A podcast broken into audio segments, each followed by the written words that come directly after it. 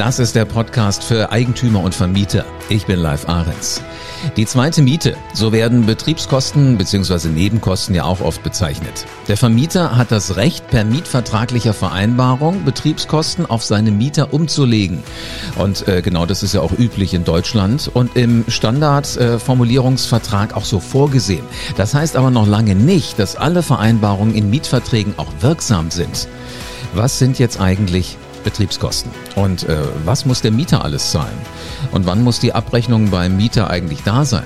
Darum geht es jetzt. Gregor Weil ist der Geschäftsführer von Haus und Grund in Frankfurt und gemeinsam gehen wir im Podcast für Eigentümer und Vermieter heute auf den Grund, wie Nebenkostenabrechnung eigentlich geht. Und ich bin sehr gespannt, was wir da heute so alles lernen. Hallo Gregor. Hallo live. Schön du, wieder hier zu sein. Das freut mich auch, dass du wieder Zeit hast, weil das Thema ist wirklich spannend und es ist wichtig und jeden beschäftigt es zumindest einmal im Jahr. Ja, das ist auch voll unser Standardthema hier bei Haus und Grund Frankfurt. Das kann mir gut vorstellen. Jetzt bist du ja einer, der da wirklich ganz, ganz tief drin steckt. Gibt es sowas wie eine kurze Definition, was Betriebskosten eigentlich sind? Ja, Betriebskosten sind alles das, was, was man neben der eigentlichen Nettomiete noch zahlt. Und da kommt es immer drauf an, ähm, was da im Mietvertrag drinsteht. Also jeder Mietvertrag ist da ein bisschen anders.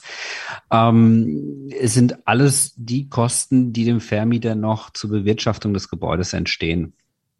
Also letzten Endes das, was darüber hinausgeht. Also ich habe nicht nur meine Wohnung, sondern da ist auch irgendwie ein Keller da, da sind Anschlüsse da und so weiter. Wollen wir da mal ein bisschen in die Tiefe gehen?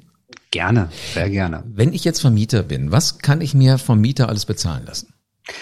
Das sind immer die sogenannten umlagefähigen Betriebskosten. Also du kannst jetzt nicht zum Beispiel, mal, mal angefangen davon, was kann ich eigentlich nicht umlegen? Ja, das zum Beispiel, wenn du Instandhaltungskosten hast oder Verwaltungskosten, ähm, so Reparaturkosten, das darfst du nicht umlegen. Hingegen äh, darfst du umlegen alles, was wiederkehrend ist. Also zum Beispiel ganz angefangen die Grundsteuer, die du zahlen musst als Vermieter. Mhm. Die kannst du auf die Mieter umlegen.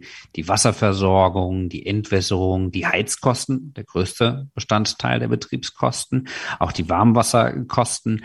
Ähm, wenn du einen Aufzug hast, ähm, darfst du auch Aufzugskosten umlegen, Müllabfuhr, Gartenpflege, Straßenreinigung. ist also alles definiert in der sogenannten Betriebskostenverordnung. Da steht das auch nochmal drin, was du alles machen darfst. Und dann auch sonstige Kosten, die musst du dann nochmal exklusiv, aber nochmal im Vertrag vereinbaren.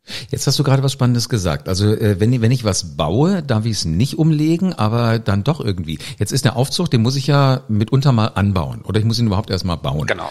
Ähm, das heißt, das darf ich nicht umlegen. Was, was muss der Mieter dann alles bezahlen? Ähm, die Wartungskosten. Also ein Aufzug, Aufzug ist jährlich zu warten. Also der hat mhm. zum Beispiel eine TÜV-Prüfung, ähm, da kommt die, die Aufzugsfirma kommt vorbei und guckt, ob alles noch in Ordnung ist, macht Funktionsprüfung, Kontrollprüfung, die sind halt eben alle so vorgesehen ähm, für einen Aufzug. Und genau diese Kosten kann man auf den Mieter umlegen. Geht das denn die so Anbaukosten weit? natürlich nicht. Ja, geht es denn so weit, dass ich auch sagen kann, wie viel Strom so ein, äh, so ein Aufzug verbraucht und noch genau. das kann ich umlegen? Genau. Genau, genau. Auch die Stromkosten, das sind sogenannte Allgemeinstromkosten. Die hängen meistens an dem gleichen Zähler wie die, wie das Treppenhauslicht beispielsweise. Und das ist dann auch umlagefähig auf die Bieter. Das ist ja clever gemacht. Also sowohl der Aufzug als auch das Licht im Treppenhaus, ein Zähler und schon habe ich damit die eine Zahl, die ich dann einfach in Rechnung stellen kann. Genau. Zu 100 Prozent. Zu 100 Prozent. Okay. Ja, äh, beim Treppenhauslicht ist es immer so, wenn du jetzt beispielsweise aber eine irgendeine Reparatur hast in der Wohnung, weil irgendwie ein Wasserschaden war oder sowas und du musst dafür jetzt zum Beispiel Trocknungsgeräte äh, mm. installieren musst natürlich aufpassen, da kannst du dann, das bedeutet dann richtig viel Stromverbrauch, das musst du dann vorher abziehen. Ne? Also da gibt's immer noch so, so Einzelfälle, in denen du vielleicht ein bisschen vorher was abziehen musst vom Gesamt. Ja, das finde ich aber interessant, dass du das gerade ansprichst, weil sowas habe ich auch schon mal erlebt. Bin gerade frisch in eine Wohnung eingezogen mhm. und ähm, ich habe halt gedacht, die da vorher drin gewohnt haben, die haben halt in einem Zimmer nicht so sehr gelüftet. Mhm. Ähm, wahrscheinlich haben sie es auch nicht. Jedenfalls konntest du in eine Wand so reindrücken wie ein weiches Stück Butter, was du im Kühlschrank hattest. Und da waren Höllenwasserschaden drin. Und diese Trocknungsgeräte, nicht nur, dass sie einen Lärm machen wie die Hölle, äh, die kosten auch noch richtig Strom. Ich weiß überhaupt nicht mehr, wie wir das auseinanderklamüsert haben, weil die Versicherung sagte, kein Thema, das geht auf unseren Deckel. Genau. Nur die Frage war, wie? Ah, ich weiß noch, wie wir es gemacht haben. Wir haben Jedes ja noch nicht in der Wohnung gewohnt. So technische Details. Ja, ja. ja. Also entweder hast du einen Zähler sogar in den, in den Trocknungsgeräten drin ah. oder die haben ja technische Details und der, der Hersteller des Trocknungsgerätes kann dir sagen, wie viel Strom das in der Stunde verbraucht. Und somit kannst du es hochrechnen. Oder weißt du was, manchmal äh, sind die Dinge auch einfacher, als du denkst. Wir haben noch nicht in der Wohnung gewohnt. Also da war ja, ja noch kein Strom, der verbraucht wurde, außer diesen Trocknungsgeräten. Aber da bleibt genau. dir mal die Spucke weg, du, wenn du das dann nachher siehst, äh, was solche Dinge an Strom verbrauchen. Äh, das kostet viel. Aber du hast doch richtig, äh, richtig gesagt, das ist eine Versicherungssache dann. Genau. Und genau. übrigens äh, Gebäudeversicherung und Haft, Gebäudehaftpflichtversicherung ist auch umlagefähig. Also das muss ich alles nicht, obwohl es ja meine Immobilie ist. Das muss ich nicht selber genau. bezahlen. Genau, richtig. Ist da für dich irgendeine Logik drin, was ich umlegen kann und was ich nicht umlegen kann? Oder ist das ja, einfach? Für mich ist es schon eine relativ äh, klare Logik, weil ähm, es ist aus meiner Sicht das schönste Gesetz, die Betriebskostenverordnung. Der ist ganz klar definiert. Es sind nur zwei Paragraphen, geht irgendwie trotzdem über vier Seiten, dieses Gesetz. Ja. Ähm, und dort steht genau drin, was umlagefähig ist auf den Mieter und was nicht. So, und das ist die Logik. Und die Logik ist eigentlich, und das ist das, das, was man, was, oder die Logik, die dahinter steckt, ist, dass man sagt, alle diese wiederkehrenden Kosten, die zu der Bewirtschaftung des Hauses notwendig sind, ohne Verwaltungskosten und Instandhaltungskosten, dass die halt eben umlagefähig sind auf den Mieter. Hm. Jetzt hast du vorhin auch schon den Hausmeister erwähnt, den ich ja umlegen kann. Ja. Ähm, wenn ich das immer so richtig übersehe, schickt der ja unterschiedlichste Rechnungen. Also zum Teil halt mal das Feudeln vom Treppenhaus. Wenn genau. der jetzt sieht, da ist irgendeine Stufe locker, dann nagelt der die ja auch fest. Genau. Ist das jetzt wiederum was, was ich auch umlegen kann oder ist das was, was nee, ja das dann eben nicht. Das ist eigentlich das schönste Beispiel im Hausmeister. Äh, es ist vor allem lustig, dass du den Begriff Feudeln benutzt. Der steht tatsächlich bei uns im Mietvertrag und ich habe mir vor zehn Jahren immer gedacht, was bedeutet eigentlich Feudeln? Das ist Putzen. Das ist Putzen, genau. In, in Schwaben würde man sagen Kehrwoche. Genau, und der, und der Hausmeister ist ein super Beispiel, ähm, um das irgendwie abzugrenzen. Also der Hausmeister als solches, der sorgt eigentlich für Sicherheit und Ordnung in der Liegenschaft. Das heißt, der rennt eigentlich die ganze Zeit rum und guckt, ob er irgendwas machen kann. Wenn er mhm. putzt, ist es Treppenhausreinigung. Das ist nochmal eine andere Betriebskostenart. So, und wenn er jetzt irgendwo sieht, oh, da ist etwas nicht mehr in Ordnung und entschließt sich, das repariere ich jetzt, dann ist er aus den Betriebskosten raus. Und dann muss er das auch separat erfassen. Weil dann ist es eine Instandhaltung. Das schönste Beispiel ist eigentlich, er läuft die ganze Zeit rum und guckt oder macht wöchentliche ähm, Kontrollgänge, ob die Lichter im Treppenhaus alle noch funktionieren. Das ist ja. eine Verkehrssicherungspflicht. Keiner soll im Dunkeln irgendwie im Treppenhaus irgendwie stolpern oder sowas, muss ausreichend beleuchtet sein. Mhm. So, jetzt läuft er rum und kontrolliert das einmal im Monat oder einmal alle zwei Wochen das ist Betriebskostenposition, das kann ich umlegen, also diese Arbeitszeit, die der Hausmeister dafür aufwendet. Wenn er jetzt eine kaputte Glühbirne entdeckt und sagt, oh, jetzt repariere ich die, dann ist er in der Instandhaltung dran. Ja, und als Vermieter bin ich ganz gut beraten, dass ich das auch auseinanderziehe, diese beiden Punkte, ja, weil wirklich das eine halt eben nicht umlagefähig ist. Also da bitte ich wirklich meinen, meinen Hausmeister dann dazu, das gesondert zu erfassen, wenn er solche kleinen Reparaturen durchführt. Also sinnvollerweise zwei Rechnungen. Einmal sein, sein Stundenlohn, genau. falls er auf Stundenlohnbasis arbeitet. Und genau. äh, das andere wäre dann der Preis für diese neue Birne. Genau, in der Regel gibt es ein Leistungsverzeichnis mhm. bei den Hausmeistern, in dem es klar vordefiniert ist, was er wiederkehrend ständig macht. Und dann gibt es da einen Pauschalpreis dazu und alles mhm. andere, was Instandhaltung ist, muss er einfach gesondert in Rechnung stellen. Das klingt jetzt so banal, aber ich glaube, das ist ja schon wichtig, weil Mieter haben ja auch ein Recht darauf, dass sie Belege einsehen dürfen. Ne? Also dann solche genau. Rechnungen zum Beispiel vom Hausmeister. Genau, genau. Die gucken sich das dann an und äh, gucken sich den Hausmeistervertrag an. Da hängt das Leistungsverzeichnis dran und da muss das alles sauber sein, dass das wirklich halt wirklich auch umlagefähig ist. Und äh, wahrscheinlich, wenn dich da ein Mieter dabei erwischt, dass du jetzt mal eine Birne mit abgerechnet hast, dann guckt er wahrscheinlich ganz genau hin. Und dann okay. ist wahrscheinlich auch mal so das Vertrauensverhältnis erstmal so ein bisschen ja, also in der Regel, in der Regel, also das, das erleben wir hier immer, ähm, gerade bei den privaten Eigentümern, da, da gibt es jetzt wirklich seltenst äh, Leute, die irgendwas in Rechnung stellen, von dem sie positiv wissen, dass es nicht umlagefähig ist. Also mhm. man will die, man will die Leute gut behandeln, man will ja selbst kein, kein, kein Ärger im Haus haben, man möchte mit wenig Aufwand haben mit dieser Betriebskostenabrechnung am Ende des Jahres. Ähm, und man möchte das umlegen, was umgelegt werden kann. Deswegen haben wir auch immer ganz, ganz viele Fragen, gerade so zwischen, zwischen äh, Weihnachten und Neujahr. Was kann ich denn umlegen und darf ich das überhaupt? Und mhm. äh, äh, ich muss noch schnell die Betriebskostenabrechnung fertig machen, Herr Weil. Und jetzt äh, habe ich hier noch eine Rechnung, darf ich das überhaupt? Also das sind so die häufigsten Fragen, die bei uns eingehen. Und dann gucken wir mal, entweder wissen wir es oder wir gucken es dann nochmal in der Rechtsprechung nach und dann können wir dem Mitglied immer eigentlich immer ganz, ganz verlässlich Antwort geben. Sehr spannend. Jetzt habe ich hier noch ein Thema gefunden, als ich mich vorbereitet habe auf die Show heute. Ähm, die laufenden Kosten so für eine Sattanlage oder für einen Kabelanschluss. Jetzt habe ich eine Wohnung in einer, in einer größeren Einheit, wo für das gesamte Haus für, ich glaube es sind elf oder zwölf Einheiten, halt so ein gemeinsamer Anschluss drin ist. Jetzt hast du aber heute Mieter. Ich gehöre selbst auch zu solchen Menschen. Ich gucke nicht mehr über einen Kabelanschluss oder über eine Sattanlage, sondern ich setze mich hin und gucke online. Sachen, also über, was weiß ich, Telekom, wie, wie sie auch alle heißen auf dieser Welt, äh, Kabel schlag mich tot. Ähm, wie, wie ist denn das, wenn ich jetzt äh, im Haus so einen Kabelanschluss habe und ich als Vermieter muss das ja mit bezahlen? Muss der Mieter das trotzdem berappen, auch wenn er den Anschluss gar nicht benutzt? Genau, also es ist ein ganz, ganz tolles Thema, was du da ansprichst, weil es da auch bald was Neues dazu gibt. Ähm, bislang war das immer so, dass es eigentlich egal ist, ob du als Mieter das nutzt oder nicht. Ja, also du könntest auch entscheiden, dass du ein sportlicher Mensch bist und den Aufzug nicht benutzt. Mhm. Trotzdem ist er nicht bezahlen. da und trotzdem musst du ihn zahlen. Mhm. Ja, ähm, das ist eben beim Kabelfernsehen immer genauso gewesen. Also der Vermieter hat immer den, die Grundausstattung ähm, ja eben äh, ja, einen Vertrag abgeschlossen mit, mit, den, mit den Versorgerunternehmen und ähm, dann konnte er eben diese Grundgebühr umlegen und der Mieter konnte dann irgendwie selbst entscheiden, okay, buche ich jetzt bei dem gleichen Versorger noch irgendwas on top oder gehe ich zum ganz anderen Versorger. Das ändert sich. Ähm, zum, ähm, ich glaube, es ist im Jahr 2024, ähm, wird die Kosten, kann der Vermieter diese Kosten nicht mehr umlegen. Also da wurde, da wurde die Betriebskostenverordnung wird dann geändert.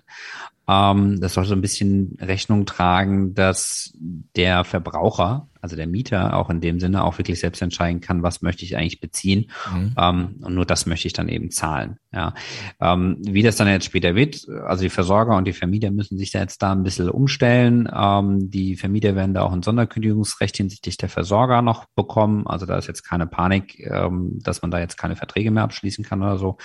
Ähm, und dann muss man gucken, wie man das, wie man das neu macht. Also hauptsächlich geht es dann darum, ähm, da auch eine Hausinstallation vorhalten zu können, dass der Mieter ähm, gewisse Empfangsmöglichkeiten hat. Okay, heißt aber auch umgekehrt für mich als Vermieter, guck nochmal in deine Unterlagen rein. Hast du sowas noch genau. benutzt? Ist dein Mieter überhaupt? Ansonsten genau. kann man eventuell da gleich aktiv werden.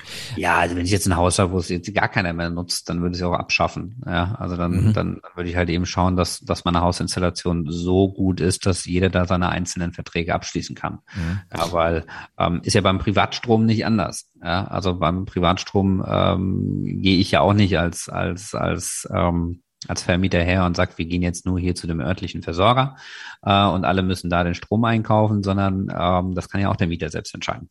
Ja. Jetzt habe ich mal eine spannende Frage. Du hast gerade schon gesagt, wenn mehrere da irgendwie wohnen. Das ist ja auch ein interessantes Thema. Wenn in einem Haus jetzt mehrere Wohnungen sind, äh, wie werden dann die Kosten so eigentlich verteilt? Also gerade Aufzug oder äh, genau. Licht im, im, Treppenhaus und so weiter, Hausmeister. Ja, auch da ist maßgeblich, was im Mietvertrag drin steht. Also der Gesetzgeber sagt, wenn nichts anderes vereinbart ist, wird alles über den Quadratmeter Wohnflächenschlüssel verteilt. Also wenn das Haus 500 Quadratmeter hat und die Wohnung hat 100 Quadratmeter, zahlst du ein Fünftel. Mhm. Ähm, allerdings mit einer Ausnahme alles das nach dem Verbrauch gemessen wird. Also Heizung und Warmwasser müssen wir nach Verbrauch erfassen in größeren Häusern. Und ähm, wenn ich jetzt zum Beispiel auch Kaltwasserzähler habe, ähm, dann, dann, dann zähle ich den Verbrauch. Dann kommt das Messdienstunternehmen vorbei und liest eben die Zähler ab. Ne? Ansonsten gilt Quadratmeter Wohnfläche und ich habe aber die Möglichkeit im Mietvertrag ähm, andere Umlageschlüssel zu zum, vereinbaren. Zum Beispiel? Also kann ich auch sagen, da wohnen zehn Leute drin und äh, auf den 100 Quadratmetern ja, ich jetzt halt jetzt zum Beispiel ähm, die, die, wenn ich jetzt 15 Wohnungen habe und mhm. sage zum Beispiel beim Kabelanschluss war das immer öfters ähm, der Fall, dann teile ich das einfach durch 15, durch mhm. die Wohneinheiten. Mhm. Ähm, was auch viele gemacht haben, wo wir allerdings als, als Vermieter, Berater immer vorwarnen, ist der Personenumlageschlüssel. Also da wurde dann immer reingeschrieben, naja, so viel Personen wie in dem Haus wohnen. Und wenn jemand zu zweit in der Wohnung wohnt, ist es halt was anderes, als wenn eine Familie zu viert da wohnt. Gerade hinsichtlich Müll und Kaltwasser, wenn ich keine Zähler hatte, war das mhm. das Thema. Allerdings ist das echt kompliziert mit dem Personenumlageschlüssel weil du dann halt eigentlich äh, ja der, der kleine Detektiv sein musst als Vermieter und zu gucken, wer in deiner Wohnung wohnt. Du kannst dich dann nicht da drauf zurückziehen und sagen, ich mache das irgendwie über das Einwohnermeldeamt. Die sagen mir schon, wer da drin wohnt, sondern ich muss halt genau gucken, ähm, wer ist denn da gerade in der Wohnung? Und wenn jetzt deine Schwiegermutter irgendwie länger als äh, ja acht, neun Wochen in der Wohnung wird nicht passieren, ist, wird nicht passieren. dann, äh, dann dann entsteht halt Streit darüber, ist, die mhm. oder derjenige, der da jetzt zu Besuch ist, eigentlich noch Besuch oder schon Bewohner. Ich finde ich finde einen anderen Gedanken viel spannender eigentlich. Ich meine, wenn du jemanden kennenlernst, du, du wohnst als Single ja. in der Wohnung, du lernst jemanden kennen, dann entscheidest du dich ja nicht sofort, in welcher von den beiden mutmaßlich vorhandenen Wohnungen du äh, dein, dein Lebensabend verbringen willst, sondern man ist ja mal hier, mal da. Das heißt aber ja auch mehr, mehr Müll, wie du gesagt hast, mehr, mehr Strom, mehr Wasser und so weiter. Ja. Das, das wäre so ein Fall, ne, wo ich ja, das ist keine Chance habe. Und dann hast du im, im Zweifelsfall sind das auch noch verschiedene Persönlichkeiten, die der Tag ein, Tag aus irgendwie ausgehen und dann hast du echt ein Thema. Mhm. Ja, so und ähm, dann dann weiß man nicht, wie man das irgendwie abrechnen soll. Und dann ist der Vermieter immer in der Pflicht, weil die anderen regen sich natürlich darüber auf und sagen, hier, die sind doch immer zu zweit in der Wohnung. Und äh, derjenige sagt, nö, nö, wir sind eigentlich die Hälfte gar nicht da. Ja, Gleich ist es auch mit Patchwork-Familien. Ja ganz mhm. großes Problem. Ja, wenn die Kinder irgendwie nur äh, die Hälfte der Zeit beim Vater sind und die andere Hälfte bei der Mutter sind. Mhm. Muss ich die jetzt als halbe Person dann zusammen addieren oder ist das eine Person? Ja. Und äh, ich habe mich mal auf der Suche begeben in die Rechtsprechung, da liest du dann so schöne Sätze, ähm, das sei angemessen zu berücksichtigen. ja. Oder angemessen, okay, was heißt angemessen? Das ist immer wieder genauso weit wie vorher und dann gibt's eben Streit. Ja. Das ähm, ist eben immer die Herausforderung für uns Normalos, äh, die Sprache von Juristen zu verstehen, weil äh, so meine Wahrnehmung ist immer, Juristen werden so klasse ausgebildet. Das mhm. Einzige, was immer ausgelassen wird, ist das klare Ausdrücken. Genau unbestimmte Rechtsbegriffe, sagen wir dazu. Äh, genau, genau. Und ja. deswegen umso wichtiger, dass wir Leute wie dich haben, die es halt mal auseinandernehmen und die es, die es nochmal ja, erklären. Ja, das, also das Beispiel bei dem Angemessen, das kann ich dann auch wieder nicht beurteilen, ja, weil ähm, das, das, das Urteil, das war, glaube ich, damals in Hamburg, es ging darum, um ein neugeborenes Kind kommt ja auch mal vor. Das zieht dann auch irgendwie mit ein, wenn es ja, aus dem Krankenhaus entlassen wird. Mhm. Ja, und äh, ja, dann sitzt es da, das kleine Kind, und äh, ja, Windeln und Wasser steigen mhm. dann ganz schön in die Höhe. Äh, wenn dann ein Urteil sagt, ja, angemessen, dann kann ich als zweifacher Vater sagen, das ist dann mehr als eine Person, dieser kleine Wurm. Ja. Mhm, mhm. so, und ähm, das ist natürlich dann Quatsch. Und dann entsteht, entsteht Streit. Deswegen empfehlen wir äh, tunlichst von diesen Personen Umlage. Habe ich verstanden. Also äh, entweder am, am einfachsten okay. Quadratmeter, weil es wahrscheinlich auch das ist, was die ja. Masse macht und das ist ein System, ja. was funktioniert. Ja, und in der Regel wohnen in äh, größeren Wohnungen auch mehr Menschen. Mhm. als in kleineren Wohnungen. Das ist so der Standard normalerweise. Ja. Und wenn jemand alleine eine große Wohnung anmietet und sieht halt, er hat den Quadratmeter Schlüssel dort drin, dann weiß er ja auch, dass er anteilig quasi mehr bezahlen muss. Ja, also genau. finde ich gerecht, wenn man das ja, weiß. Und vor allen Dingen auch einfacher umzusetzen, finde ich. Ja, also Absolut. also du verstehst es einfach, du kannst es einfach umsetzen. Und damit genau. sind wir jetzt bei der spannenden Frage, wenn ich dann alle Kosten mal äh, schön hochgerechnet habe, habe die äh, aufgeschrieben, wann muss denn die Abrechnung beim Mieter sein? Ja, immer ein Jahr nach Ende des Abrechnungszeitraumes. Also Beispiel. Juristendeutsch. Juristendeutsch, Juristendeutsch äh, übersetzt, ähm, wenn ich jetzt das Kalenderjahr, also 1.1. bis 31.12. Mhm. eines Jahres als Abrechnungszeitraum habe, dann muss es bis zum 31.12. des Folgejahres beim Mieter sein. Mhm. Und bitte nicht erst mit dem Knall um Mitternacht ihm in die Hand drücken, weil das würde auch schon wieder nicht reichen, sondern mit dem normalen Postlauf. Mhm. Also äh, gerne mittags, 31.12., aber am besten schon vor Weihnachten oder weit, weit vor Weihnachten, sondern eher so Ende, Ende dritten Quartals, dann ist es immer am sichersten, wenn man das macht. Damit er auch noch Zeit hat, wirklich reinzugucken und zu sagen, ja, gefällt mir, bin ich einverstanden. Zeit, hat er auf jeden Fall, weil ähm, ab dem Zeitpunkt, in dem der Mieter die Abrechnung hält, hat er auch ein Jahr Zeit, quasi Einwendungen dagegen zu erheben. Ah, okay. Läuft dann eine weitere Frist los und dann kann er sagen, ähm, ich möchte mir gerne noch die Belege anschauen und äh, eine Rückfrage stellen und sagen, hier, das ist doch nicht richtig und das und das ist nicht richtig. Mhm. Also bis also, zum 31.12. sind die Kosten alle zusammengerechnet worden. Ein Jahr später muss es beim Mieter sein und genau. eigentlich noch ein weiteres Jahr später müsste er sie erst zahlen. Nee, zahlen, er, er darf sie ein Jahr lang prüfen und Ach so, noch okay. Einwendungen erheben. Zahlen ist wie bei einer normalen Rechnung. Ne? Also 30 Tage nach Erhalt zahlt man seine Rechnung und das gilt auch für die Betriebskostenabrechnung. Ah, okay. Das heißt, er muss es erstmal bezahlen, kann dann eventuell anschließend sagen, das und das ist nicht okay, genau. Ähm, das hätte ich gerne genau. wieder zurück. Wobei genau. er zahlt ja die, Miet, äh, die, die Nebenkosten eh immer Monat für Monat sozusagen. Ja, die zahlt er ja voraus. Genau. Also genau. wenn er die Abrechnung bekommt, dann kriegt er eventuell eine Nachzahlung. Mhm. Ne? Äh, Herr Gregor, wir, wir haben jetzt hier viel Spaß schon mit den äh, Betriebskosten oder Nebenkosten, aber es, ich merke schon, da gibt's einiges zu beachten und da sind auch so ein paar Fallstricke, wo du dich ja eventuell äh, selbst äh, überlisten kannst, als Vermieter dir ein Bein stellen kannst. Wer, wer hilft mir bei sowas? Ja, wir natürlich.